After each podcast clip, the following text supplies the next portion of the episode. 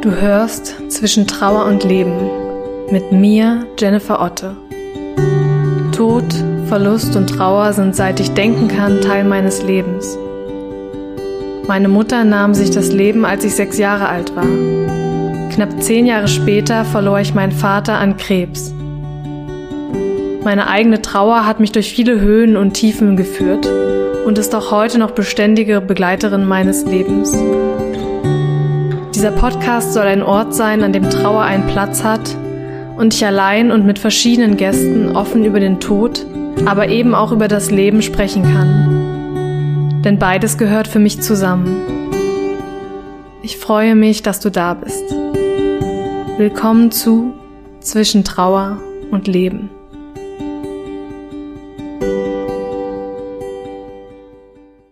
Hallo und schön, dass du da bist bei dieser neuen Folge von Zwischen Trauer und Leben. Heute gibt es wieder ein Interview im Podcast, auch ein etwas längeres Interview, aber ich kann dir sagen, dass es sich sehr, sehr lohnt reinzuhören. Ich habe die liebe Bo oder mit ihrem ganzen Namen Boranka Hauer im Podcast. Wir beide kennen uns über Via Anima, ein E-Magazin, was sie gegründet hat und über das wir unter anderem sprechen werden, also darüber, wie sie zu der Idee zu diesem Online-Magazin gekommen ist und was es genau ist und was da passiert, das wird sie dir auf jeden Fall erzählen. Und wir sprechen auch über ihre eigenen Verluste und wie sie heute darüber denkt, wie sie damit umgegangen ist. Wir sprechen auch darüber, wie in ihrer Familie mit diesen Verlusten umgegangen wurde, was ihr geholfen hat und ja, wie diese Verluste auch ihre Weltsicht verändert haben und sie zu dem gemacht haben, was sie heute ist, beziehungsweise wie sie sie zu dem geführt haben, was sie heute tut, nämlich sie ist Trauerbegleiterin, Heilpraktikerin und eben Gründerin von Via Anima, von diesem Online-Magazin und Online-Verzeichnis. Und ja, Bo ist eine ganz inspirierende Person. Mich inspiriert sie auf jeden Fall ständig. Und ich wünsche dir auch ganz, ganz viel Spaß beim Lauschen und mit dieser Podcast-Folge.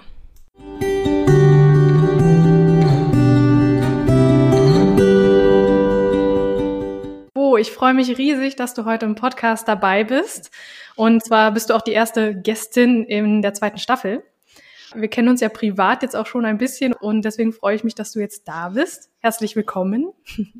Vielen lieben Dank für die Einladung. Bin total gerne dabei. Genau. Ja, wir, wir kennen uns ja hauptsächlich darüber, dass ich äh, mich damals bei dir gemeldet habe, um einen Gastartikel bei Via Anima zu schreiben, bei deinem, bei von dir gegründeten Magazin und der Plattform. Und ähm, ich weiß noch gar nicht so viel privat über dich und über ja deine Hintergrundgeschichte und was dich alles dahin gebracht hat. Deswegen bin ich auch total gespannt, heute mehr zu erfahren. Also nicht nur die Hörer werden viel über dich erfahren, sondern wahrscheinlich auch ich noch einiges. Ja, also wie bei den meisten Menschen, die im Podcast sind, hast auch du einige Verluste erlebt und das hatte ich nehme ich an, auch sehr geprägt. Also du hast mir erzählt, du hast deinen Papa verloren, als du 23 warst, richtig? Richtig. Genau. Und äh, zwei Brüder hast du verloren. Also eine ganze Menge Verluste schon im Leben erlebt. Das sind jetzt so die intensivsten ähm, Abschiede, ja. die ich einfach hatte, die sich nochmal ganz anders auf mein Leben ausgewirkt haben. Bei Oma und Opa geht es mir wie vielen Menschen so, wenn die ein bestimmtes Alter erreichen und äh, im allerbesten Fall, wie zum Beispiel bei meiner Uroma, äh, im Schlaf verstirbt. Das hatte irgendwas ja. auch von einem natürlichen Kreislauf. Das konnte ich ganz anders anders nehmen als zum Beispiel meine Brüder oder mein Vater. Bei meinem ersten, äh, den ersten Bruder, den ich verloren habe, da war ich selbst noch im Vorschulalter in etwa. Ich kann es dir gar nicht so genau sagen. Und ähm, da war das tatsächlich so, dass meine Mama ihn ähm, während der Schwangerschaft verloren hat, der dann einfach verstorben ist. Und äh, zu dem damaligen Zeitpunkt äh, war die Trauerkultur sowieso noch mal auf einem ganz anderen Level und ich, es ist tatsächlich wie letztes Jahrhundert gewesen. Da ging es eigentlich nur nur, nur darum, äh, die Familie hochzuhalten. Das wurde nicht darüber geredet und ähm, und wir Kinder haben damals tatsächlich auch sofort darauf reagiert in dem Sinne, ich glaube, wir wollten ein Stück weit unsere Eltern schützen, mein zweiter Bruder und ich, und haben auch nicht mehr nachgefragt. Ab dem Zeitpunkt, wo dieser kleine Bruder verstorben war, haben, hat keiner mehr darüber geredet. Und ähm, seitdem ich mich beruflich damit beschäftige, fand ich es immer extrem, ähm, ja, auch ein Stück weit schmerzhaft und sehr interessant, dass es sich bis heute in minimalsten Beziehungen verändert hat, dass tatsächlich heute noch sehr, sehr darüber geschwiegen wird oder ausgeklammert wird im alltäglichen Leben. Ja, das heißt, das ist dir auch danach erst so richtig bewusst geworden, wie, wie sehr da stillgeschwiegen wurde. Auf jeden Fall, weil ich, das kann ich ja, das habe ich schon oft erzählt tatsächlich und, und da habe ich auch kein Problem damit. Äh, ich wusste immer darum, dass ich noch einen zweiten Bruder habe. Ich bin die älteste von drei Kindern. Ja. Und ab, das, ist jetzt, äh, das ist ja auch immer so in einem Prozess drin, da kann man mal so schlecht die äh, Zeitpunkte dazu benennen. Irgendwann mal ging ich zu meiner Mutter, weil ich eine Erinnerung hatte und die nicht zuordnen konnte. Und wir waren so im Gespräch, das war ein ganz gemütlicher Nachmittag und haben Kaffee miteinander getrunken und äh, über früher geredet, wie man das so macht.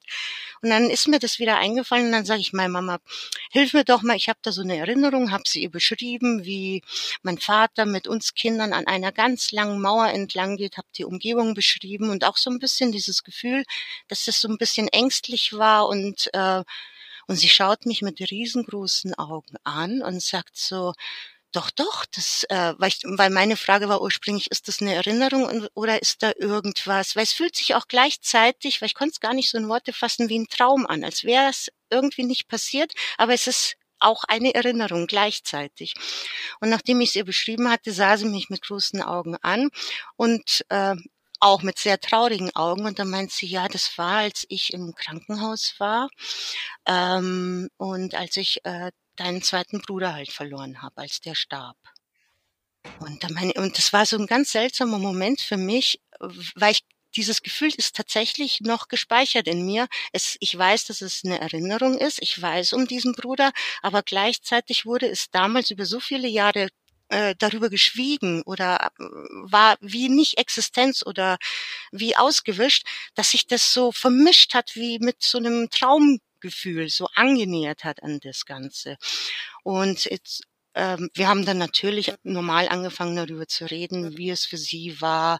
Äh, für mich kann ich es gar nicht sagen, weil ich habe da keine konkreten Erinnerungen, wie ich mich gefühlt habe. Sie hat mir halt dann nur erklärt, dass mein zweiter Bruder und ich da ab diesem Zeitpunkt sehr noch mehr aneinander hingen als eh schon vorher. Wir haben uns immer sehr, sehr gut verstanden. Wir waren wie Jacke und Hose.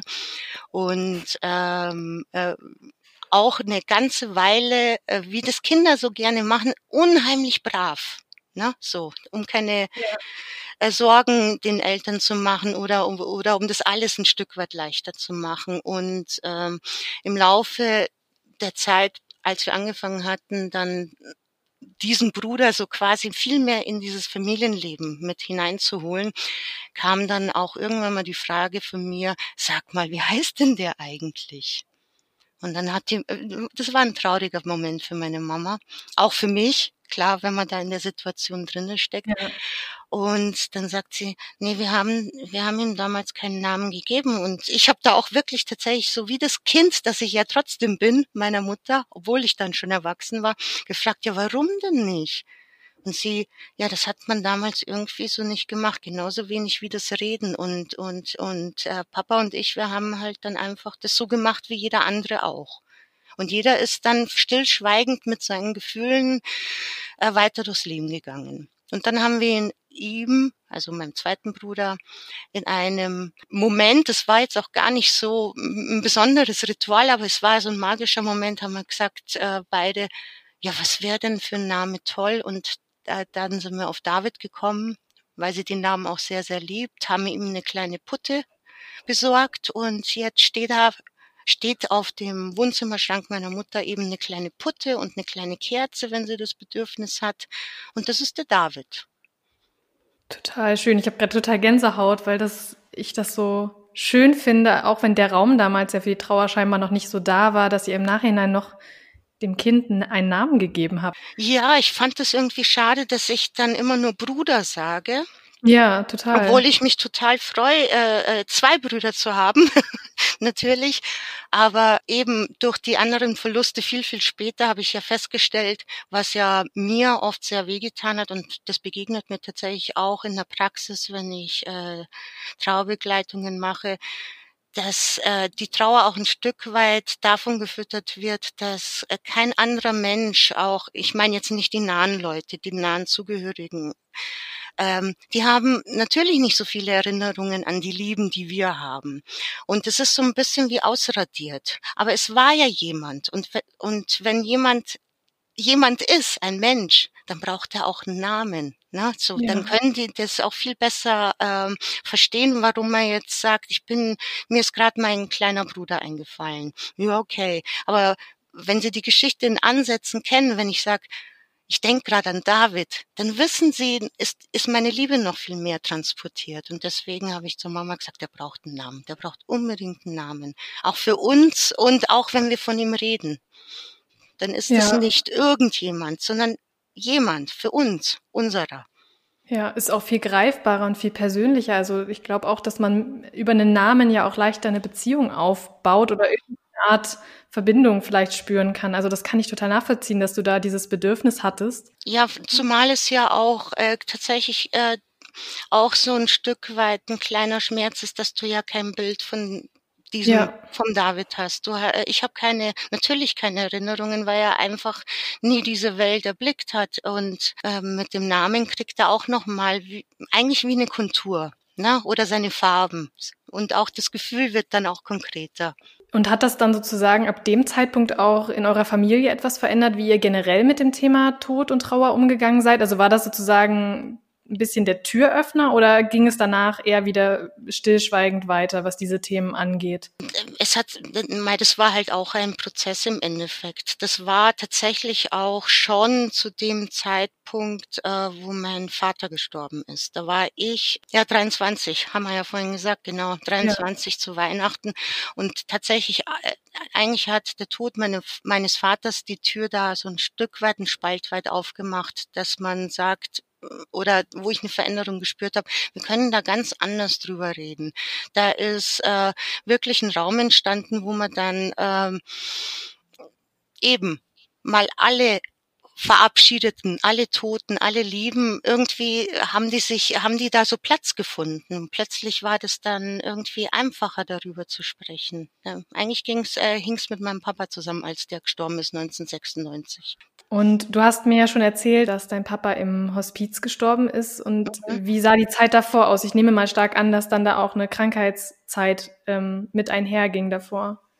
Die Krankheitszeit war tatsächlich sehr kurz. Das, äh, das war so drei, drei, dreieinhalb Monate bloß. Wo ich das, das war total kurz, weil ähm, er hat immer körperlich gearbeitet und ähm, Klar hat er mal gesagt, ihm tun die Beine weh und ihm, keine Ahnung, der Rücken tut mal weh, aber das äh, haben wir tatsächlich alle mehr mit der Arbeit in Verbindung gebracht. Und für mich war er ja damals auch schon gefühlt steinalt, obwohl ich ja letztes Jahr genauso alt geworden bin wie er. Also nein, man ist nicht steinalt mit 47, äh, aber äh, als Kind ist das immer, ne, so das Alter. Und alles, was, alles, was über 30 ist, ist als Kind viel. Ja, genau. Und, und dann ähm, bekam ich einen Anruf äh, und äh, zu dem Zeitpunkt waren meine Eltern schon geschieden. Und dann rief mich meine Cousine an und die meinte, ja, weißt du eigentlich, dass dein Papa im Krankenhaus ist? Und äh, dann habe ich gesagt, nö, seit wann ist er denn im Krankenhaus? Was ist passiert?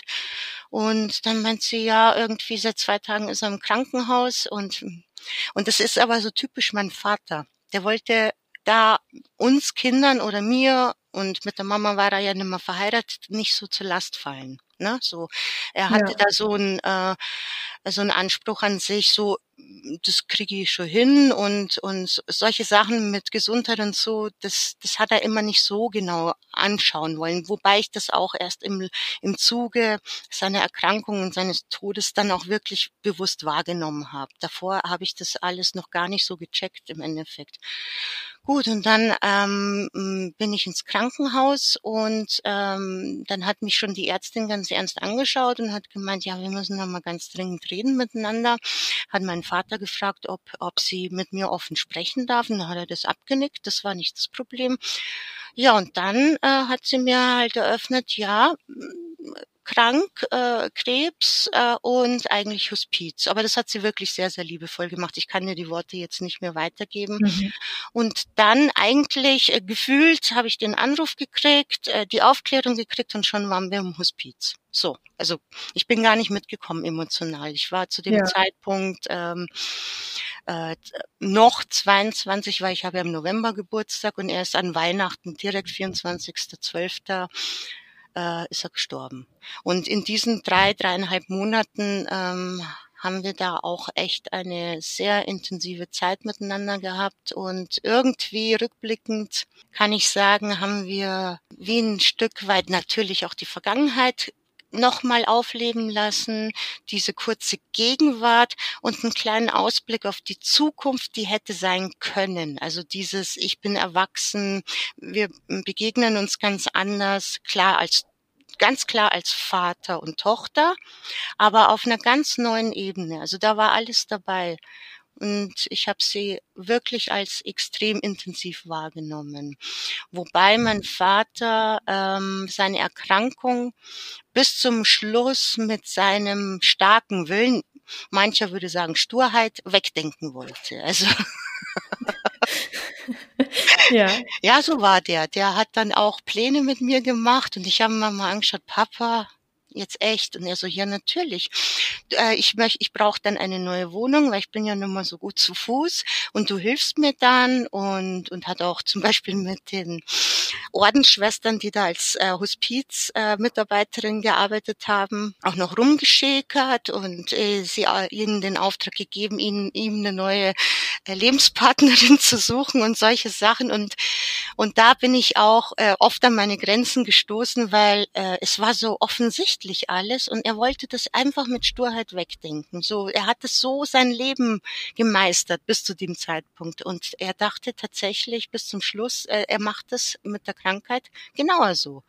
Und egal wie oft ich probiert habe, mit ihm da für mich, na, so das Gefühl, ernsthaft zu reden, hat er abgeblockt und er, die ein, dieser eine Versuch, ihn zu fragen, Papa, was möchtest du denn? Wo, wie, wie soll denn deine Bestattung aussehen? Es ist, das Ende naht. Äh, was stellst du dir vor? Hab da echt meinen, äh, mit Anlauf Mut zusammengenommen, um ihn das zu fragen. Ich war ja erst 22, 23. Das war das seltsamste Gespräch in dem Moment für mich meines Lebens. Und er hat mich so angeschaut so ein bisschen so äh, nicht entsetzt, nein, so ein bisschen empört, so wie so also er hat es nicht gesagt, aber es war so ein Blick wie wovon redest du eigentlich? Und ist einfach zum normalen Tagesgespräch wieder übergegangen, so was er gerne isst, was er gerne trinken möchte und so weiter. Und dann hat mich der Mut verlassen. Ich habe nie wieder darüber mit ihm gesprochen. Ist es was, was du im Nachhinein, wo du manchmal denkst, hätte ich da doch lieber nochmal mit ihm drüber geredet oder es versucht oder war das für dich dann irgendwie erledigt? Nee, also ich habe ich, ich hab darüber nachgedacht, nachdem er gestorben war, weil es hat sich schon einen Moment lang so angefühlt, als hätte ich was verpasst, weil die Beisetzung oder die Bestattung von ihm, die war wirklich äh, für mich absolut emotional überfordernd. Also da äh, hätte ich mir tatsächlich jemanden an meiner Seite gewünscht, der sagt, geh jetzt äh, zwei Schritte links, dann gehst äh, acht vor äh, geradeaus und so weiter. Ne, so so eine kleine Anleitung, ja. so eine emotionale Stütze auch, weil mein Vater war ja orthodox und, ähm, und die letzten Tage, als er dann, da war er mal nicht klar, dann war er mal wieder sehr klar und dann hat er tatsächlich mal in diesen Momenten der kurzen Klarheit hat er dann gesagt, er hätte gern einen Pfarrer. Also er hat sowas ausgesprochen, also das waren zwei Wünsche, die er ausgesprochen hat. Er hätte gern einen Pfarrer und er möchte gerne nach Hause. So, die, ja. Klass die Klassiker. Ne? Und ähm, als ich dann die Beisetzung geplant habe, ähm, also den, die, den Löwenanteil habe halt ich äh, organisiert, war ich eigentlich relativ zufrieden, aber habe halt große Unsicherheit in mir gespürt. Könnte es ihm gefallen und und suche ich das Richtige aus und äh, was mache ich da und gehört da Musik dazu, gehört da nichts? Ist Leichenschmaus. Also all diese diese Fragen, die haben mich wirklich, ich habe es körperlich gespürt, völlig überschwemmt. Und als die Beisetzung ähm, äh, starten sollte, kam der orthodoxe Pfarrer auf mich zu und meinte dann zu mir, äh, Wir hatten ihn eingeäschert. Das hat sich für mich stimmig angefühlt und da meinte er zu mir, ja normalerweise ähm, ist es bei uns nicht so der Brauch, der muss im Ganzen quasi äh, übergeben werden und äh, nur im Ganzen kommt er in den Himmel. Und es hat sich in dem Moment für mich so angefühlt, als würde er ihm den Himmel verweigern. Ich bin jetzt nicht super gläubig, aber ich fand es so unwürdig und so komplett unpassend. Und ich habe da echt eine Sekunde mal kurz nachdenken müssen und habe ihn nur angesehen und dann äh, hat er mich gefragt, ob ich ihn verstanden habe. Dann habe ich gesagt, ich habe das sehr wohl verstanden und ich habe dann in, innerhalb einer Hundertstelsekunde so einen Zorn in mir gespürt. Und habe ich gesagt, wenn er sich außerstande fühlt, äh, meinem Vater die letzte Segnung da oder wie man das auf orthodox halt äh, benennt, äh, zu geben und er der Meinung ist, er kommt nicht in den Himmel, dann kann er jetzt eigentlich nach Hause gehen. Dann machen wir das selber. Und dann hat er gesagt, nein, nein, nein, nein, nein, nein, nein, äh, selbstverständlich äh, begleitet er ihn und so weiter. Er wollte mich quasi nur darauf hinweisen. Und dann habe ich gemeint, also äh, es ist ja der quasi liebe Gott, also wird er mir das äh, verzeihen. Ich wusste es nicht besser, außerdem hat sich's für mich stimmig angefühlt und dann haben wir dann die Beisetzung gemacht und im Nachhinein ähm, eben hätte ich, äh, habe ich zwar drüber nachgedacht, äh, hätte ich doch nochmal da probiert, mit meinem Papa zu reden. Aber da ist vielleicht auch das erste Mal so bei mir ähm, erste Fünkchen Mitgefühl mit mir selber hochgekommen, weil ich mir dann selber eigentlich standen habe, hey, ich bin 23, ich habe eigentlich überhaupt noch keine Ahnung vom Leben. Ich stehe da am Anfang. Ich habe gerade meinen Beruf gestartet. Ähm, ich habe wenig Leute um mich gehabt, die mir sagen konnten, was man am besten macht. Ich habe es nach bestem Wissen und Gewissen getan und ich glaube, der Papa ist zufrieden mit mir. Und dann ging's. Ist auch total wichtig, was du ansprichst. Also einerseits glaube ich, dass ganz, ganz viele diese Erfahrung machen. Ich zähle mich da mal mit dazu, dass es total schwierig ist, mit vielen Menschen, bevor sie sterben, wirklich darüber zu reden, was sie sich wünschen. Also manche haben ja totale Vorstellungen und erledigen das alles irgendwie schon selbst. Aber ich zum Beispiel habe das genauso erlebt. Mein Papa, also ich hatte noch nicht so richtig den Kopf dafür und ähm, unsere Familie auch nicht. Und ich habe mich danach auch so oft gefragt, ob wir das irgendwie richtig in Anführungsstrichen gemacht haben, ob wir die richtigen einen richtigen Grabstein ausgesucht haben und das irgendwie so gestaltet haben, wie er sich es gewünscht hätte. Und ich höre das auch so oft von, ähm, ja, von Menschen, mit denen ich spreche, die jemand verloren haben, dass sie das so schade fanden, dass sie nicht darüber sprechen konnten und sich danach so unsicher waren und ähm, ob sie das irgendwie alles in, im Sinne der Person auch gemacht haben. Also das ist total wichtig, dass du das ansprichst, weil ich glaube, das betrifft ganz, ganz viele Menschen und lenkt auch nochmal vielleicht den Blick darauf, dass es etwas ist, was ja, was wir uns vielleicht auch vorher überlegen sollten, auch wir jetzt, also ich persönlich auch, vielleicht mal wirklich Gedanken darüber machen sollten, wie würde ich denn wollen, dass meine Bestattung aussieht und genau. Ja, definitiv, weil ich hatte, obwohl ich dieses Erlebnis hatte, musste ich erst Mutter werden, um mich tatsächlich an diese, dieses Gefühl oder diese Situation zu erinnern. Und als ich dann meine Kinder hatte, weil bis dahin hatte ich das Gefühl, ach, so der Klassiker, das hört man ja überall. Wenn ich mal tot bin, ist mir ja alles wurscht. So im Endeffekt. Also ja. Äh, sagt man halt hier in Bayern. Dann könnt's machen mit mir, was wollt's. Und dann hatte ich Kinder und, und eben, dann hat sich, habe ich mich ja beruflich verändert und so weiter und war viel, viel mehr in diesem Thema drin. Äh, und habe mich daran erinnert, wie verloren ich mich da gefühlt habe, wie, wie, wie unsicher. Das, das raubt ja einem teilweise den Schlaf. So, habe ich das richtig gemacht? Ist das die richtige ja. Entscheidung und so weiter? Und ähm, habe äh, jetzt nichts dramatisch Cooles oder super strukturiertes jetzt für meine Kinder vorbereitet oder für, auch für meinen Mann. Äh, aber ich habe schon mal aufgeschrieben, was für Lieder ich toll finden würde. Ne? So, dann wissen Sie, ah, Musik, ja. ah, Musik wäre fände toll. Das ist schon mal gut. Und ansonsten ähm, tatsächlich ist das eher fast wie ein kleines Buffet.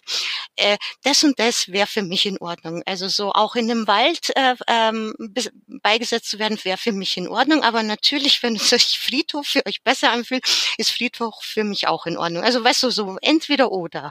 So dass die so einen kleinen sagen, weil es kann ja aus der Situation, weil ich möchte ihnen natürlich auch ein Stück weit helfen, was es geht. Ne? Aber ja Genau, zu fest habe ich das jetzt nicht äh, äh, festgeschrieben, aber sowas habe ich. Also so eine Art Rahmen, Rahmen sage ich mal, genau. eine Art Rahmen, in dem sie sich dann aber vielleicht auch noch ein bisschen austoben können, was ja vielleicht auch ganz schön ist, weil man ja, weil ja vielleicht äh, jeder auch noch irgendwie was selbst mit reinbringen will, an Erinnerungen oder an vielleicht eigenen Ideen, aber finde ich total schön. Ja, ich, ich denke, weil wir wissen ja, oder ich weiß es ja nicht, was in hoffentlich im allerbesten Fall in zig Jahrzehnten der Fall sein wird, welche Situation auch familiär dann herrscht, ob wir nicht in alle Windrichtungen verstreut sind. Das ist halt auch ein Gedanke, äh, ähm, als ich drüber nachgedacht habe und da so ein bisschen mir was aufgeschrieben habe, kann ja sein, dass einer von den beiden auf irgendeinem anderen Kontinent landet. Ne? Oder dass ja. sich dann was verändert, auch tatsächlich äh, mit dem Bestattungswesen, dass das da andere Möglichkeiten gibt, dass sie daraus dann sich äh, ähm, eben einen Weg stricken können und aber trotzdem auf ihr Bedürfnis auch nochmal gucken können und tatsächlich ein bisschen eingeladen sind, was fühlt sich denn für mich stimmig an? Finde ich super. Ähm, was ich noch fragen wollte, warst du denn dabei, als dein Vater dann verstorben ist in dem Moment oder warst du nicht dort? Ich war die letzte Nacht war ich da. Ich habe dann Anruf aus dem Hospiz bekommen auf der Arbeit und bin dann auch gleich direkt hingefahren. Ich hatte schon vorher das Gespräch, dass es äh, demnächst eintreten wird. Also ich wusste Bescheid mhm. und habe quasi nur ähm, auf so einen Anruf gewartet letztlich, weil die wussten, ich komme sowieso dann jeden Tag, aber wenn es zu einer anderen anderen Zeit ist, hatte ich damals mit denen ausgemacht, dass sie sich bitte bei mir melden und nicht Rücksicht nehmen auf meine Arbeit, weil das hatte ich äh, auch mit denen geklärt. Und ich war mit, äh, da hat mich meine Mama sehr, sehr, sehr unterstützt. Die war dabei und ähm, wir waren die ganze Nacht bei ihm gesessen.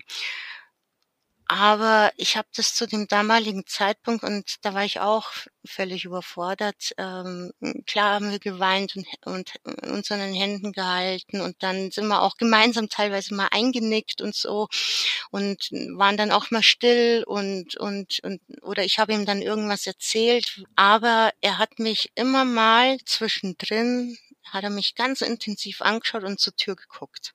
In dem Moment habe ich das gar nicht so realisiert, äh, was er mir eigentlich damit sagen will. In der, am Morgen, so gegen acht Uhr oder neun Uhr, ähm, kam meine Tante und hat uns abgelöst. Und am Vormittag, als sie mal kurz auf die Toilette ist, hat er sich wieder von gestohlen, ist er allein gestorben. Das hört man ja auch sehr, sehr oft, dass sie das gerne mal alleine machen, dass sie ja. gar nicht unbedingt oder nicht jeder Sterbende diesen Augenblick äh, wie Art teilen möchte.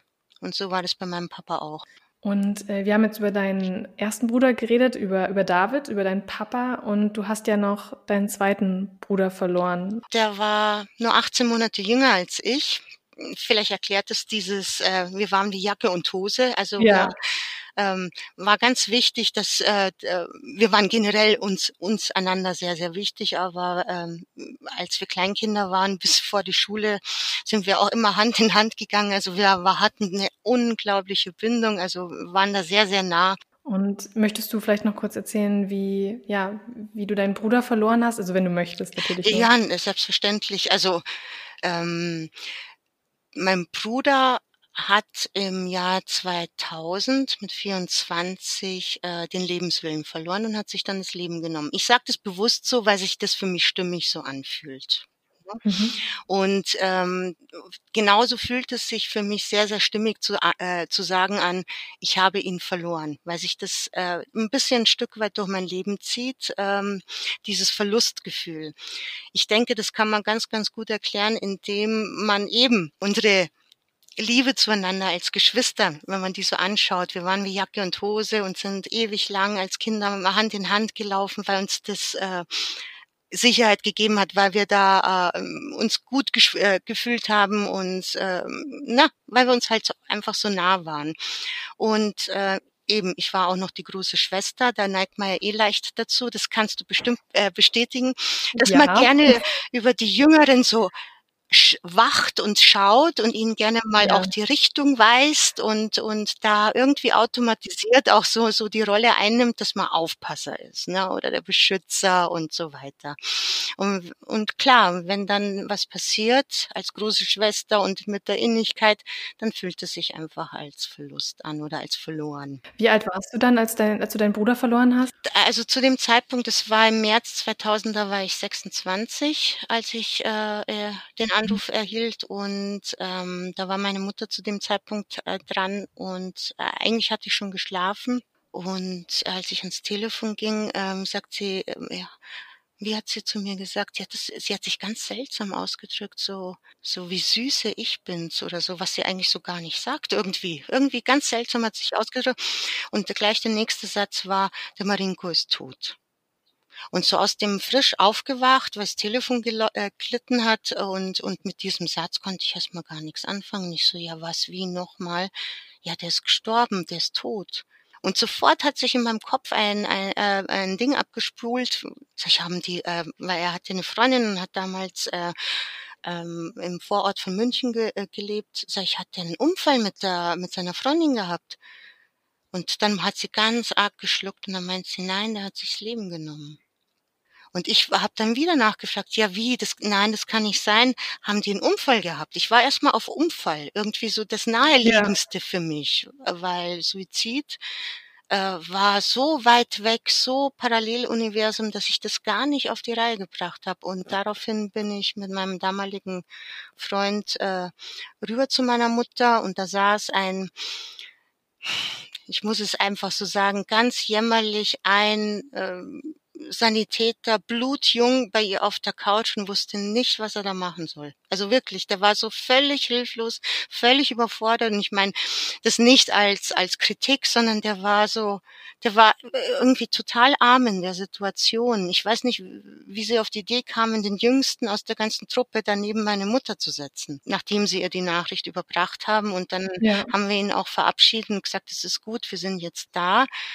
Und ich kann dir sagen, die nächsten Stunden bis zum Morgengrauen, und es muss so ein, zwei Uhr nachts gewesen sein, als ich den Anruf erhielt, haben wir erstmal im Prinzip fast nur geschwiegen, weil das ging gar nicht in den Kopf hinein. Kann ich total verstehen. Wie lange hat es gedauert, bis es deiner Meinung nach in den Kopf reinging? Hm. Also man merkt ja immer ganz, ganz schnell, also schnell, äh, dass der Mensch wirklich tot ist ne? So, dass der, der, der kommt nicht und so weiter. Aber diese, diese Kombination mit dem Suizid, die hat diesen, diesen Prozess des Verstehens auch nochmal wie so, wie so eine, wie so ein Haken reingeschlagen. Das hat immer so, so wie so ein Glitch bei so Fotos, wenn, wie als würdest du immer wieder ja. zurückgeworfen werden. Weil ich meine, generell ist das ja ein Prozess, äh, dauert es eine Weile, bis man das wirklich, wirklich, wirklich versteht und bis es ankommt. Eben nicht nur vom Kopf, sondern dann auch wirklich körperlich oder auch im Herzen bei den Gefühlen. Aber also das, das hat sich ganz seltsam angefühlt und, äh, und klar, jede Station dann eben wieder Bestattungsinstitut und, und, und diese ganzen Sachen, die man dann so abarbeitet, beziehungsweise an dem Morgen war das erste, was ich äh, machen musste, war äh, alle zu informieren. Und das ist etwas, das ist, also empfinde ich heute noch als echtes mit eins der schwierigsten Dinge, jemanden anrufen zu müssen und zu sagen, in dem Fall war es ja Marinko, Marinko ist tot. Und dann fragen sie, was ist passiert und dann, dann, na, immer diese Wiederholung. Das fand ich, fand ich ganz, ganz, ganz schmerzhaft. Ja, du musst dich immer, musst es immer wieder abspulen und immer wieder die wahrscheinlich ähnlichen Fragen beantworten. Ja, Fall. genau. Und du hast es ja selber noch nicht begriffen, was hier passiert, weil eigentlich genau. fühlst du dich ja wie in einem ganz verkehrten Film. Ne? So weit, also wirklich dieses, dieses Bedürfnis und diesen, diesen Wunsch in dir spürst du, Hallo Welt oder Hallo Leben, lass mich aufwachen, weil das ist komplett falsch. Hallo, ich bin falsch hier. Ne? So. Und das passiert einfach nicht. Ja. Ja. Und ich musste ja auch bei mir in der Arbeit anrufen, dass ich jetzt nicht kommen kann, dass ich mich um Mama kümmern muss und ähm, und ähm, diese ganze Sache, die sich dann auch automatisiert ja dann, äh, diese ganzen Dinge, die man machen muss, abspult, die musste ich ja eigentlich dann erledigen. Und ich kann aber trotzdem sagen, ich war die erste Zeit extrem froh und ich habe das auch wirklich bewusst gespürt, dass ich machen kann, dass ich organisieren kann, bis auf diese ersten Anrufe. Das war schrecklich. Aber so und dann später so. Äh, das und das muss gemacht werden. Die To-Do-Liste muss abgearbeitet werden. Und das hat mich echt am Atmen gehalten, dieses Machen. Schlimm war es, als dann das rum war. Aber das ist auch jeder anders. Das ist äh, spannend. Also meine Oma ist zum Beispiel auch so der Typ, die hat, war auch froh, dass sie dann ganz viel organisieren konnte. Und ich konnte das zum Beispiel gar nicht. Und es kann ja auch unterschiedlich sein. Ähm, ne? Ich meine, in, ein, in einem äh, Trauerfall kann dich das gerade retten, dass du dann wirklich was abarbeitest ja. und im nächsten bist du wie gelähmt und in, in absoluter Schockstarre. Das ist so, wie es ist und in dieser Situation. Ne? Aber das hat mich wirklich ja. damals, das war mein Motor, definitiv. Ähm, bis dann die Beisetzung oder beziehungsweise die Beerdigung rum war, und dann die Stille kam. Nichts mehr zu tun, quasi dieses völlig verrückte neue Leben, wo mein Bruder fehlt. Aber alles ist ja. irgendwie vermeintlich noch gleich, aber er ist nicht mehr da. Ich versuche mich da auch jetzt reinzuversetzen. Also wir haben ja viele Dinge gemeinsam, unter anderem eben, dass wir beide große Schwester mhm. sind. Und du hast das vorhin schon so gesagt, dass man dann oft die, sich so in dieser Rolle fühlt von, ich muss jetzt die schützende Hand darüber halten. War das dann für dich danach irgendwie komisch, dass du das Gefühl hattest, du hast vielleicht dein, ja, deinen Job sozusagen nicht gemacht oder irgendwie so in dem Sinn? Ich kann mir das vorstellen, dass das irgendwie so ein, so ein Gefühl ist, was man vielleicht haben könnte. Ja, ein Stück weit hat sich das schon so angefühlt, obwohl es, äh, ähm, obwohl ich genau wusste, dass das totaler Käse ist im Endeffekt. Aber du kannst ja deine Gefühle nicht einfach niederschreiben. Genau, also der Kopf. Ja, der genau. Kopf, der ist schlauer als äh, oder schneller ne, ich will nicht schlauer sagen, weil oft sind unsere Gefühle sehr, sehr schlau und, und, äh, und retten uns auch das Leben, ja. aber oft ist der Kopf halt einfach schneller als die ganzen Gefühle und das war, das hat mich auch sehr, sehr lange begleitet und ähm, äh, ich, es gab Zeiten, da habe ich vieles nur mit mir selber ausmachen wollen in meiner Trauer. Es gab Zeiten, da wollte ich die gar nicht anschauen, also bevor ich dann beim Job gelandet ja. bin. Und dann gab es natürlich auch Zeiten, wo ich mir mal was anschauen musste, weil das gerade so wehgetan hat. Und ganz, ganz viel aufgearbeitet habe ich tatsächlich, als ich eben schon Mutter war, Familie hatte und in dem Job gelandet bin. Weil je mehr du da lernst oder je mehr du da auch zu Hause bist in der, äh, in der Thematik oder auch in der Medizin oder in der Psychologie, desto mehr fällt dir an dir selber auf, ne? dass du da irgendwas, ja, irgendwas nochmal ja. angucken solltest. Und das war das äh, wirklich was sehr Intensives. Und zwar bin ich dann äh, zu einer Psychotherapeutin gegangen und habe halt dann mit ihr gearbeitet. Und es war alles fein und ich konnte noch mal so was rauslassen und, und auch noch mal diese ganzen Gefühle äh, noch mal neu beleuchten, neuen Blickwinkel, eine neue Farbe dazu mischen. Und dann sind wir drauf gekommen, ich bin fein, wenn ich das so für mich ist das stimmig, wenn ich das so sage. Ich bin wirklich fein. Ich kann damit umgehen, dass er gegangen ist. Ich kann damit umgehen, dass der Papa früh gegangen ist und die ganzen Aspekte. Und dann haben wir ein bisschen gewühlt und gegraben und dann sind wir zu dem Punkt gekommen, eben, ich bin große Schwester und es gibt eine Sache, die bei mir nicht angekommen ist, die tatsächlich in dieser großen Schwesterliebe Schutz und so weiter wurzelt. Ich habe es akzeptiert, dass er nicht da ist. Ich habe akzeptiert, besonders bei Marinko, dass er sich das Leben genommen hat. Aber, und jetzt kommt der Punkt, ich, ich respektiere seine Entscheidung nicht, weil es eine dumme Entscheidung ist. Das kam dabei rum, beim Wühlen und beim Graben. Ich, die große Schwester, finde diese Entscheidung nicht in Ordnung und kann es nicht respektieren das war ein absolutes Aha-Erlebnis und da habe ich mich auch äh, wiedergefunden und konnte äh, und da sind auch äh, nochmal diese Gefühle gekommen, ich, dass ich was verloren habe, dass ich nicht gut geschützt habe, ähm, dass ich irgendwo auch ein Stück weit äh, wie versagt habe und ihn nicht äh, habe retten können. Es war wirklich sehr, sehr äh, aufwühlend und hat ganz, ganz viel in mir äh, wie aufgebrochen, aber in einem guten ähm, gesunden Maße, wo dann auch was ins Fließen gekommen ist und dann äh, haben wir wirklich so ein kleines, äh, sehr intensives Ritual gemacht und ich habe ihm dann mit sehr lauter, tränenerstickter Stimme mehrfach versichert, dass ich das respektiere, weil es seine Entscheidung ist.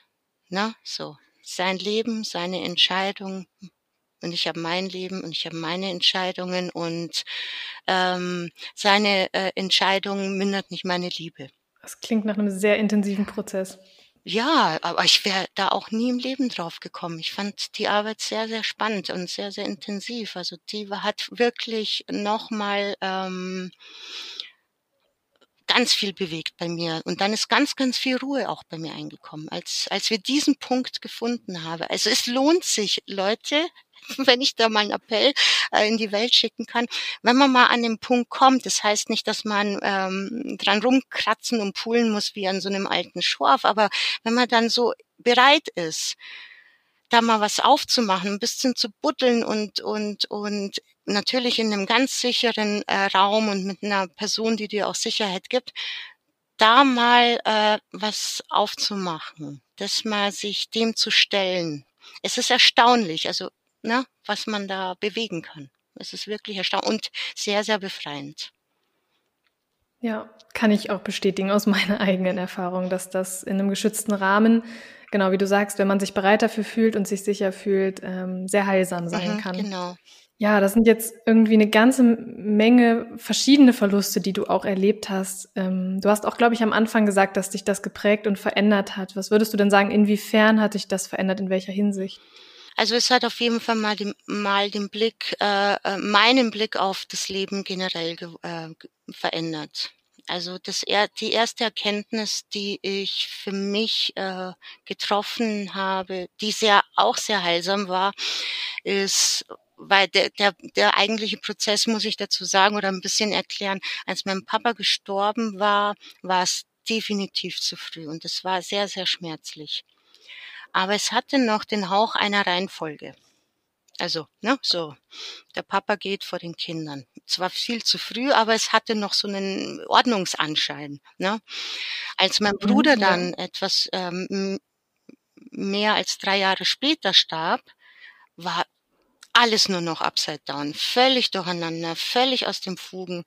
Und ich habe dann die ersten Monate, die waren extrem anstrengend, weil ab dem Zeitpunkt, wo ich erfahren habe, dass er tot ist, dass er, dass er äh, nicht mehr da ist, einfach nicht mehr greifbar, dass ich nie wieder mit ihm reden kann und die ganzen Sachen, nie wieder was mit ihm erleben kann, hat in meinem ähm, Gehirn ein Prozess eingesetzt. Das war wie ein Dauerprogramm, was im Untergrund lief und wo ein Dauerdenken war. Das war höchst anstrengend und ich war völlig erschöpft von dieser Denkerei, aber das war nichts, was ich unbedingt so permanent greifen konnte. Das war einfach eine ja, wie so ein Hintergrundprogramm auch bei einem Computer könnte man sich das vorstellen oder, oder beschreiben. Und eines Morgens bin ich dann wach geworden, äh, gegen Ende des Jahres 2000 und auf einmal war Stille in meinem Kopf. Und für mich die Erkenntnis da, er war einfach nicht glücklich in seinem Leben. Vielleicht schaff's ja ich, dass ich glücklich werde. Und eben dann diese Erkenntnis, ich kann nur mein Leben leben. Und da, das war so das Erste, was ich für mich herausgefunden habe und was so die erste Ruhe so ein bisschen reingebracht hat. Das hat dann äh, auch dazu geführt, dass ich, wie so viele Betroffene oder Trauernde, äh, alles auch mal hinterfragt habe.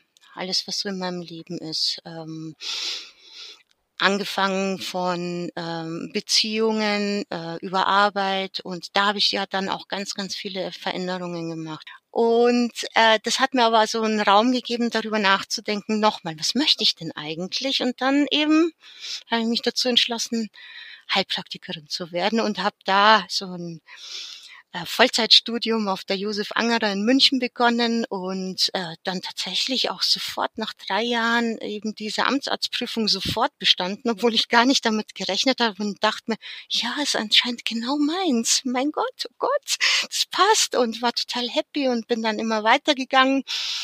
Und als ich dann meine Praxis eröffnet habe, ähm, ich habe mich auf Schmerztherapie äh, spezialisiert und ähm, also körperlich, ne, körperlich erst einmal, war gleich meine zweite Patientin eine Trauernde. Und ich weiß noch in dem Moment, ich habe dann quasi Schulter, Knie, Rücken behandelt. Und sie hat dann äh, so in dem Moment ist sie in so eine gute Entspannung reingekommen und wir haben so einen tollen Draht miteinander gehabt, dass sie dann mir erzählt hat, was dann gerade passiert ist und und äh, wo sie gerade steckt in der Trauer und hat mal alles so losgelassen. Und mir ging es tatsächlich damals in dem Moment frisch eröffnet die Praxis. Also ich war da auch noch sehr nervös und haben mir gedacht, oh mein Gott, was mache ich denn jetzt? Was sage ich denn jetzt? Weil ich ja aus meiner Erfahrung wusste, manchmal hält man besser den Mund, weil du triffst die Menschen, ne? Und und aber ich äh, war auch in diesem Gefühl mit drin, aber ich muss doch jetzt irgendwas sagen und ne und aber ich habe es Gott sei Dank mhm. nicht gemacht, eben weil meine Erfahrungen da so intensiv waren, weil ich habe auch Sachen gehört, die mich äh, sehr lange beschäftigt haben, die richtig abgespeichert sind und äh, die einfach blöd waren schlichtweg blöd und äh, wo ich dann äh, rückblickend oder äh, im Nachgang nicht mehr mit diesen Leuten habe was zu tun haben wollen. Also war halt einfach so. Und ab diesem Zeitpunkt, ab dieser zweiten Patientin nach der Praxiseröffnung, war jeder zweite, dritte Mensch, der mit mir in Kontakt gekommen ist oder auch zu mir in die Praxis kam, jemand, der aufgemacht hat mit seiner Trauer. Und dann habe ich irgendwann mal zu meinem Mann gesagt, das überfordert mich gerade so dermaßen, ich weiß immer nicht, was ich machen soll. Und ja. daraufhin äh, habe ich dann ein bisschen überlegt mit meinem Mann und, äh, und er hat halt gemeint, es ist doch echt was Tolles, wenn die da aufmachen können und sich da sicher fühlen. Und was gibt es denn da, dass du dich sicherer fühlen könntest? Und dann habe ich geguckt und denke, ah, Trauerbegleiter. Ich mache das. Ich, ich besorge mir ein paar Tools ich mache was, dass ich dann mich sicherer fühle und adäquat äh, reagieren kann und den Menschen auch helfen kann. Und das waren die ersten ja. Schritte mit Trauer, Tod und Sterben so richtig beruflich, so ganz bewusst. Nicht, weil das Leben das jetzt gerade bringt, sondern aus dem eigenen Antrieb, aus eigener Entscheidung. Da hat das Schicksal aber auch mächtig mit dem Zaunfall gewunken. Sowas von. mit den ganzen Menschen. aber sowas von. Da wir gerade bei großen, intensiven Dingen sind, sprechen wir doch mal über Via Anima. Möchtest du uns vielleicht kurz erzählen? Du bist ja nun Gründerin von Via Anima, was das denn ist für alle, die es vielleicht noch nicht kennen. Ja, da, da, da kann ich ja gleich den Anfang äh, erzählen oder wie ich auf die Idee gekommen bin. Ich habe da eben ein paar Jahre schon äh, eben mit Trauernden gearbeitet und äh, vieles wiederholt sich einfach äh, an Fragen die einem gestellt werden. Und eines sa abends saß ich halt da und da hatte ich wieder halt mehrere Begleitungen hintereinander, eben nicht die Körpertherapie, die ich äh, genauso noch mache. Und das war halt dann auch so ein ganz intensiver Abend, wo ich dann drüber einfach reflektiere, was war jetzt da, ähm, kann ich da noch irgendwas Zusätzliches bei dem und jenigen machen.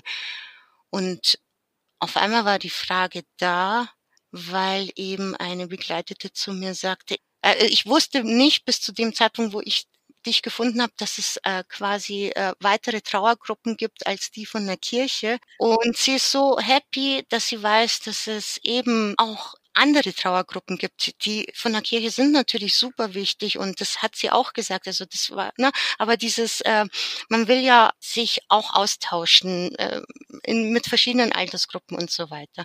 Und da stellte sich mir die Frage, wie finden die Leute eigentlich äh, die Informationen? Okay, wenn sie suchen.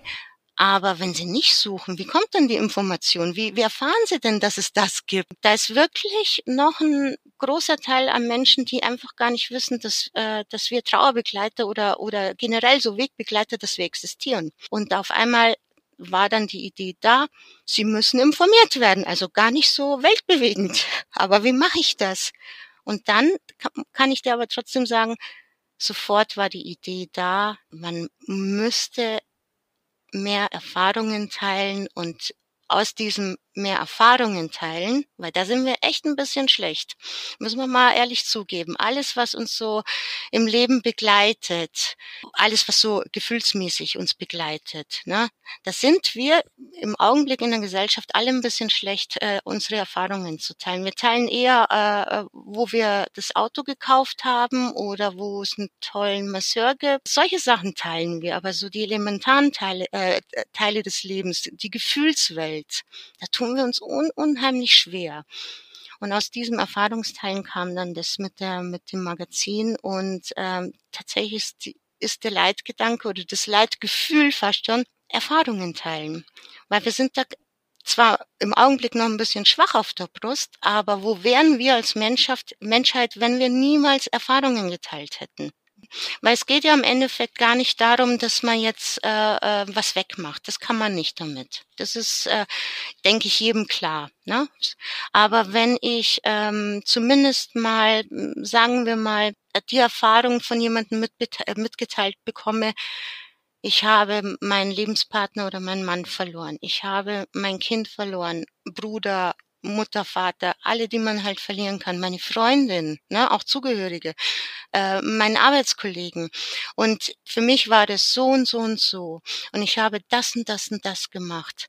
Man könnte tatsächlich äh, eine Idee für sich selber entwickeln oder zumindest mal auch schon mal seine Gefühle spiegeln können. Ah, der hat sich auch verloren gefühlt, der hat sich auch zerbrochen gefühlt.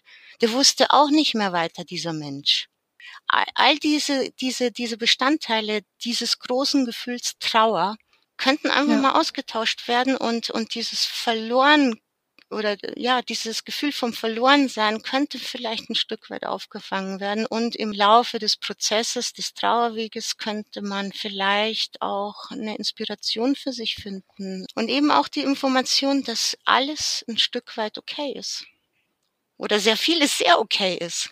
Ich glaube, diesen Beitrag, den leistest du auf jeden Fall mit Via Anima auf verschiedenste Art und Weise. Und ähm, ich bin so froh, dass es so Menschen gibt wie dich, die davon vielleicht auch nicht nur träumen, sondern es dann auch umsetzen. Und äh, ja, das ist ganz, ganz wunderbar. Ich habe auch drei Monate Anlauf genommen und meinen Mut zusammengesammelt, als ich die Idee hatte. Das ist tatsächlich aber immer noch relativ kurz, finde ich. Also ich glaube, ich habe oder viele Menschen haben Dinge, auf die sie noch viel länger hin träumen, ohne wirklich zu agieren. Deswegen, also drei Monate finde ich gar nicht so lang. In diesen drei Monaten ist so dermaßen viel in meinem Kopf entstanden und so wie, wie Anima jetzt äh, zu sehen ist, ist es fast, fast, natürlich in kleinen Teilen nicht, aber es ist fast original wie dieses Konzept, was sich in meinem Kopf geboren hat. Und dass man, äh, dass man, äh, dass ich versuche, damit eben tolle Leute zu finden, so wie dich. Na, so. Ich bin total. Doch, ich meine, das, das muss man auch mal sagen. Genau du zeigst auch in einem, äh, in wenn man, wenn man ab der zweiten Ausgabe, glaube ich, warst du dabei, ne? Ich habe das jetzt gar ich nicht glaube, mehr. Sehr schnell tatsächlich ja, dabei, ja. Äh, wenn man jetzt nur dich als Autorin raussucht und schaut, was du da ähm, äh, als Artikel hattest oder Gedichte und sieht man einen wunderbares, ein wunderbares Spektrum, was alles da als Ausdruck gefunden werden kann für seine Trauer oder für seinen Schmerz oder für sein Leben. Und genau das will ich ja auch abbilden und auch mit diesen tollen, tollen, tollen Leuten, die auch dabei sind und die jeder irgendwo nochmal ein spezielles Talent haben, dass man einfach aufzeigt, und vielleicht wiederhole ich mich dann gerne mit meinem Satz, der Tod ist im Leben, aber das Leben ist auch im Tod und auch in der Trauer. Wir suchen den Ausdruck und, und wir können da so toll inspirieren mit all diesen, diesen tollen Sachen, dass ein Mensch einen Ausdruck findet. Und wenn es nur für eine Sache ist. Das Wichtigste ist für mich bei den ganzen, ganzen Artikeln und, und so weiter, ähm, dass tatsächlich irgendwie, wie nur irgend möglich, das Gefühl transportiert wird, dass das so pur wie nur möglich auch bei den Leuten ankommt, auch bei den interessierten Leuten, die jetzt vielleicht nicht in der Trauer stecken, aber dass, äh, dass sie, dass sie dann merken, hey, das ist Realität, das ist Leben und jetzt schaue ich einfach mal rein. Ne? Total. Es ist ja beiderseitig toll und inspirierend. Einerseits kann ich nur jedem empfehlen, in dieses Magazin reinzugucken. Da sind so viele tolle Menschen drin mit ganz, ganz vielen tollen Artikeln, Themen und ich bin immer wieder geflasht, was auch du draus machst, einfach auch grafisch, wie toll das auch alles aussieht. Also es ist einfach, einfach wunderschön anzugucken, auch wenn man es nicht liest. Dankeschön. Und auf der anderen Seite, du gibst ja auch, also man kann ja auch Gastautor, Autorin bei dir werden. Das heißt, du gibst auch so viel Raum für den, um den eigenen Ausdruck vielleicht auch reinzubringen für jeden und jede, die das, der oder die das möchte auch. Das finde ich auch so wertvoll, dass da ja im Prinzip jeder, der irgendwie das Gefühl hat, ich möchte da was beitragen und ich habe da irgendwie was, das möchte ich teilen, da auch irgendwie drin sein kann. Das war für mich total toll, dass ich auch irgendwo einen Raum habe, wo diese Sachen, die in meinem Kopf sonst entstehen und dann ja irgendwie weitergedacht werden, dass die auch einen, Raum haben, wo das dann auch sein darf und irgendwie vielleicht auch ein kleines Puzzlestück ist zu diesem großen Ganzen. Das war wirklich auch ein äh, ganz wichtiger Aspekt, auch ist auch ein Ursprung aus dem aus dem Konzept, wo als die erste Idee oder als das die ersten Formen annahm, weil ähm, doch ich sage das jetzt mal ganz ehrlich, ich finde nichts blöder als äh, äh, wenn es als wenn Sachen verkauft werden als der einzig wichtige Weg es gibt da einfach nicht den einen Weg. Es gibt nicht das eine Gefühl. Ja. Es gibt nicht die eine Lösung. Und deswegen fand, fand ich es total wichtig, eben da den Raum zu schaffen und zu sagen, jede Erfahrung ist wichtig und, und, und es gibt nicht die falsche Erfahrung, nicht den falschen Weg und, und ich möchte das auch gar nicht limitieren, weil darum geht's doch im Endeffekt. Wie will ich denn inspirieren, wenn ich sage, ne, nur geradeaus ist fein? Ne? Geht ja gar nicht. Ja, dann, dann erzähl uns vielleicht noch zum Schluss, wo wir dich finden, wo wir Via Anima finden, wo wir dich und Via Anima vielleicht auch unterstützen können. Also, wo findet man Via Anima? Natürlich im Internet, ist ein E-Magazin. und äh, einfach unter viaanima.com einfach mal bitte draufschauen und sich mal durch alle, alle tollen Artikel äh, durchblättern und durchscrollen und gerne, gerne immer teilen und weitererzählen, weil es betrifft uns einfach alle und es ist nichts Verkehrtes, mal da zwei, drei Minuten sich dem zu stellen. Auch nicht, auch wenn man nicht gerade betroffen ist, äh, weil es hat auch finde ich einen ganz, ganz äh, befreienden Aspekt, sich seiner Endlichkeit zu stellen darf sich jeder eingeladen fühlen. Genauso darf sich jeder eingeladen und die Idee eingeladen fühlen, seine Erfahrungen mit dem Tod, mit dem Abschied ähm, zu erzählen. Da ist immer Raum für Gastautoren in jeder Ausgabe. Da ist der Raum auch nicht limitiert. Ich freue mich über jede Zuschrift.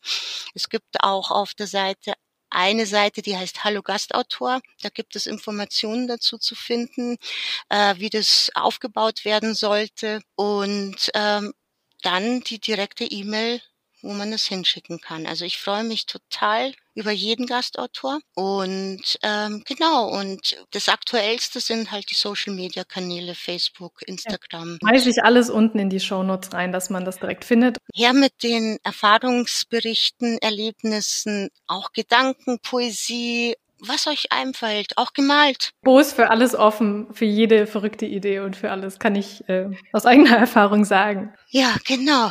Es ist so schön, weil es auch einfach irgendwie dann dadurch mh, hm, ein Ort ist, den man mitgestalten kann. Als, sage ich mal, als Menschen, ich sag mal als Gemeinschaft, nicht nur als Trauergemeinschaft, sondern Menschen, die eben in diesen Themenbereich eintauchen und dieser, diese Gemeinschaft darf größer werden. Die darf auf jeden Fall größer werden und es ist für alle Platz. Also da gibt's überhaupt nichts drüber äh, zu denken. Das ist ein wunderschöner Schlusssatz, den du da formuliert hast. Danke dir von Herz für dieses wunderschöne Gespräch, Bo. Es war sehr, sehr, also für mich auch sehr, ja, reich an Informationen und ich glaube, ich habe dich auch noch mal ein bisschen von anderen Seite kennengelernt und sehr, sehr inspirierend. Vielen, vielen Dank. Ich danke nochmal für die Einladung und für das schöne erste Mal Podcast. Ja, danke. hat man gar nicht gemerkt, dass du aufgeregt warst. Das war super. Dank dir natürlich. Uiui, wir schmeißen uns die Komplimente aber auch hin und her hier. Aber das dürfen wir. Sie ist wirklich toll und, und, und es macht so viel Spaß, weil wir haben festgestellt äh, im Vor Vorlauf für dieses, äh, diese Folge, kann man ja sagen, ja. als wir telefoniert haben, dass wir beide zu den äh, Personenkreis gehören, äh, die Frauen mit einer Million und einer Idee. Na, und dann findet man sich sofort und, und äh, da kann man schön hin und her schmeißen. Und das macht echt total Spaß. Ja, auf jeden Fall. Ich freue mich auf alles, was noch kommt. Ich auch.